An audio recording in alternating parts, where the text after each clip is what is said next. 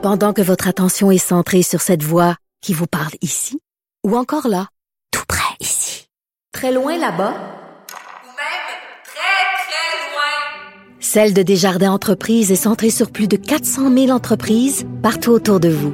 Depuis plus de 120 ans, nos équipes dédiées accompagnent les entrepreneurs d'ici à chaque étape pour qu'ils puissent rester centrés sur ce qui compte, la croissance de leur entreprise. Avocat à la barre. Avec François-David Bernier. avec François-David Bernier. On parle d'aide médicale à mourir. Cette semaine, il y a un juge là, qui était très irrité euh, parce que euh, on est à la quatrième remise euh, pour, pour ce qui est du gouvernement. Euh, pour justement modifier la loi sur l'aide à mourir. Et là, le juge a donné un dernier délai au gouvernement, mettant ça au 26 mars. On se rappelle, c'est la cause euh, de Nicole Gladu et Jean Truchon qui ont euh, gagné en cours supérieure, euh, disant, bon, c'était tout ce qui est du critère de fin de vie ou de mort raisonnablement prévisi- prévisible, disant que ce n'était pas constitutionnel. On a eu gain de cause. On a donné au gouvernement un délai pour modifier la loi et euh, c'est ce qu'on attend et c'est c'est là-dessus qu'il y a des délais. Et on voulait en savoir plus sur ce qui se passe. On en parle avec docteur Georges L'Espérance qui est neurochirurgien et président de l'Association québécoise pour le droit de mourir dans la dignité qui est avec nous. Bonjour. Bonjour, merci beaucoup de l'invitation. Merci d'être avec nous. On va euh, rappeler à nos auditeurs un peu euh, qu'est-ce qui s'est passé là, dans, dans ce jugement-là là, de euh, Nicole Gladu et Jean Truchon. Ben, en fait, vous avez relativement bien euh, résumé. Comme vous le savez, la loi du Québec euh, est en vigueur depuis plus de cinq ans, celle du Mhm. fédéral depuis un petit peu moins longtemps.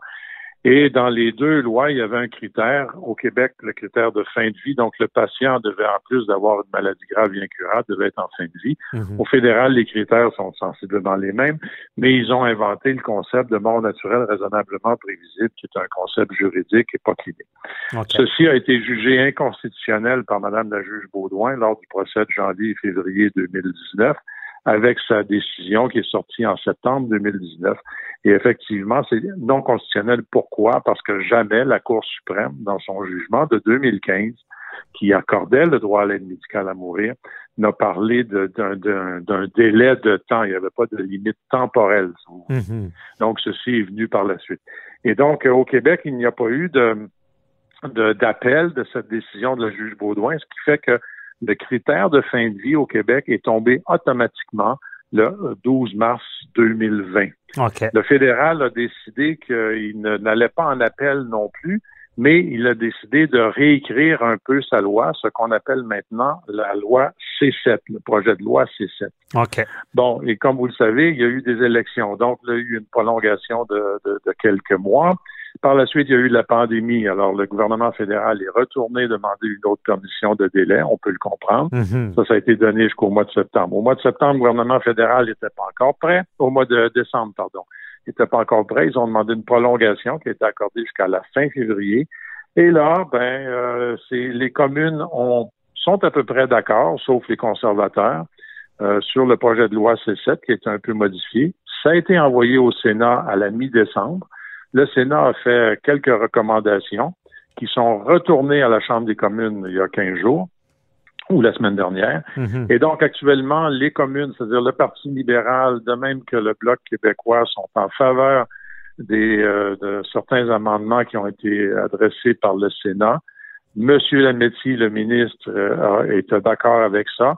Le tout est maintenant retourné au Sénat. Mais là, on est rendu à la date limite, c'est-à-dire du 26 février 2000, euh, 2021. Mhm. Et c'est pour ça que le gouvernement a demandé une prolongation d'un autre mois pour que ça revienne, euh, pour que le projet de loi revienne du Sénat et retourne encore aux communes. Alors, c'est un, Bon, c'est un processus. là.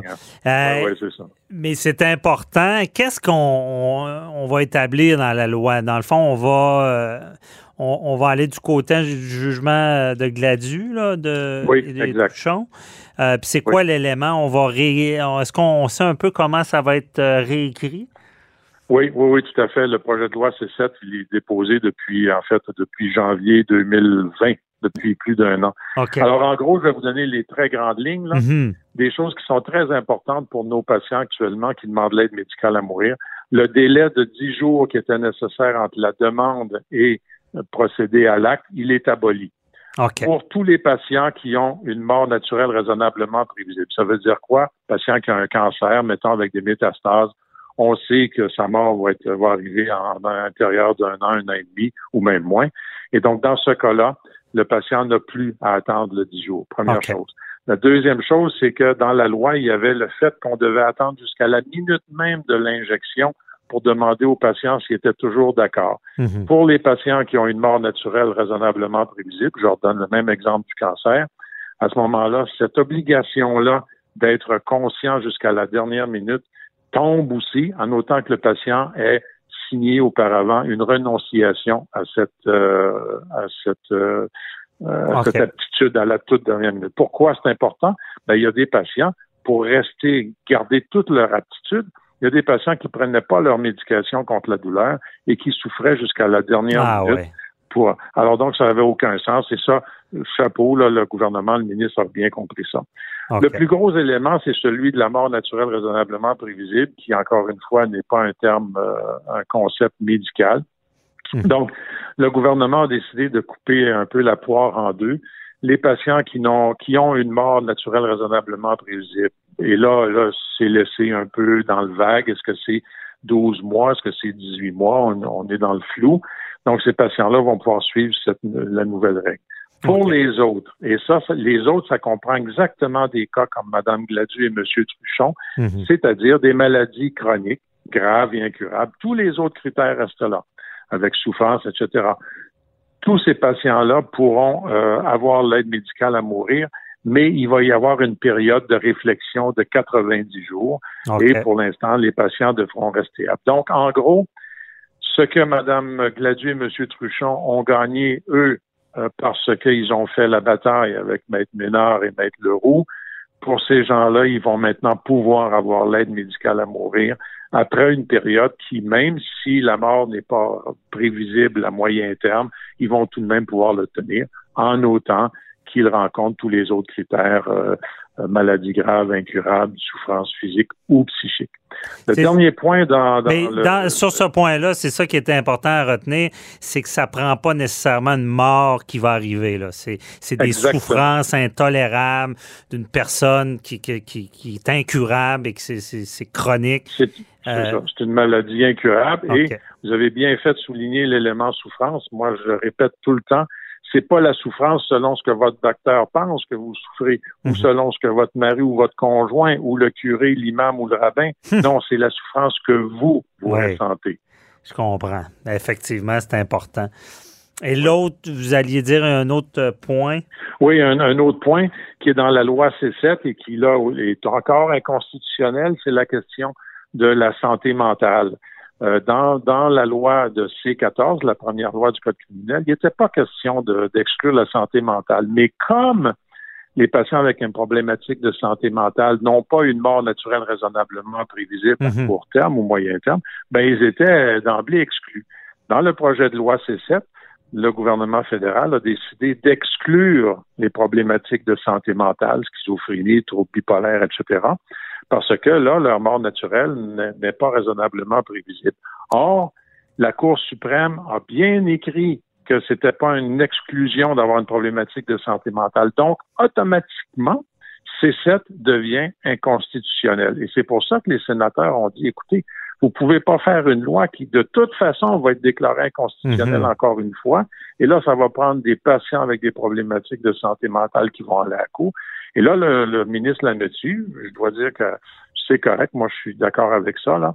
Euh, il a dit, OK, on garde l'exclusion pour la santé mentale, mais par contre, on s'oblige, nous, comme gouvernement, à revoir tout ça dans les 24 mois qui viennent. Ce qui veut dire qu'en principe, dans deux ans, à partir de, ben, disons, de là, ça va être la fin mars, là, à partir de la fin du mois de mars, dans deux ans, il devrait y avoir une inclusion dans la loi pour l'aide médicale à mourir de tous les patients qui ont une problématique de santé mentale, bien sûr avec des balises plus plus strictes, plus sévères, qui vont Mhm. être faites justement dans, des, dans ces deux années-là avec les associations de psychologues, de psychiatres, les travailleurs de rue, les gens de santé communautaire, etc., etc. Donc, on n'attendra pas que les gens soient obligés d'aller se battre devant les tribunaux en étant déjà euh, dans des souffrances, comme on a assisté avec euh, Jean Truch- Truchon et Mme Gladu. On, on va d'em- d'emblée réviser ça pour que la loi euh, puisse être efficace et, et applicable, j'imagine? Euh, exactement. À partir de la fin mars, tous ces éléments-là vont, vont être en vigueur si la loi euh, est, est acceptée comme telle. Si jamais elle n'était pas acceptée, et là, le juge qui a donné sa décision aujourd'hui est un petit peu fâché. Ouais. C'est écoutez, c'est la quatrième fois que vous le demandez, là. Et à la fin du mois, c'est certain que si le gouvernement demandait une autre, euh, une autre allonge, là, ils l'auront pas. Ça là. serait à refusé. moins que je sais pas quoi. Euh, ben oui. Et docteur L'Espérance, j'aimerais savoir, euh, quand on parle de la maladie, il y avait tout ce débat-là sur l'Alzheimer. Est-ce que c'est réglé? Est-ce que c'est inclus dans la maladie Non, mentale? alors ça, ça- non, non, non. Est-ce que ça, vous faites bien de poser la question. Les problématiques de santé mentale, c'est une chose. Les problématiques de dégénérescence cognitive, Alzheimer, Parkinson, c'est un tout autre problème. Ce sont des maladies chroniques, physiques, qui touchent le cerveau, mais ce ne sont pas des pathologies de santé mentale. Et ça, c'est très important. Ce qui fait que les pathologies neurodégénératives cognitives, en principe, au plan médical, doivent être incluses dans le projet de loi actuel, à savoir que ce sont des maladies chroniques, incurables et dont la mort naturelle n'est pas raisonnablement prévisible à court terme, mais elle l'est certainement à deux, trois, quatre ans. Et donc là, pour l'instant, il y a un flou ici parce que ce que je viens de vous dire, c'est l'aspect médical, l'aspect Ouais. juridique. Le, le ministre a bien écrit que les directives médicales anticipées Ouais. pour l'instant, il s'oblige à toucher à ça à partir de un mois après l'adoption de sa loi, c'est-à-dire donc à la fin avril. OK. Donc, en c'est pas réglé parce que c'est une des grandes problématiques de, de Oui, demander à l'avance pendant qu'on a la conscience. Donc, euh. OK. Tout ce débat-là Comme- encore comme à, vous dites, à venir. Comme vous dites, c'est- pas réglé, mais on, on a un, un bon espoir. En tout cas, moi, j'ai confiance là que dans la prochaine année, ça va être réglé. Parfait. Bon, ben, c'est c'est bon à entendre parce qu'évidemment, ça a soulevé tellement de débats, de questionnements sur des gens. Puis euh, on se rappelle justement le jugement de la Cour suprême dont j'oublie le nom qui disait le danger, c'est que des personnes puissent vouloir s'enlever la vie avant le temps, sachant qu'ils seront dans cet état-là un jour et qu'ils pourront être un fardeau. Donc en espérant C'est qu'on règle tout ça. exactement ça. C'est exactement ça. Merci beaucoup, euh, docteur Georges d'Espérance. Euh, C'est très éclairant. On, on se fera un suivi, évidemment, à savoir euh, si tout ça s'est bien déroulé. Ouais. C'est très éclairant. Merci beaucoup. Ça fait très plaisir. Merci. Bonne journée. Bye-bye. Au revoir. Vous aussi.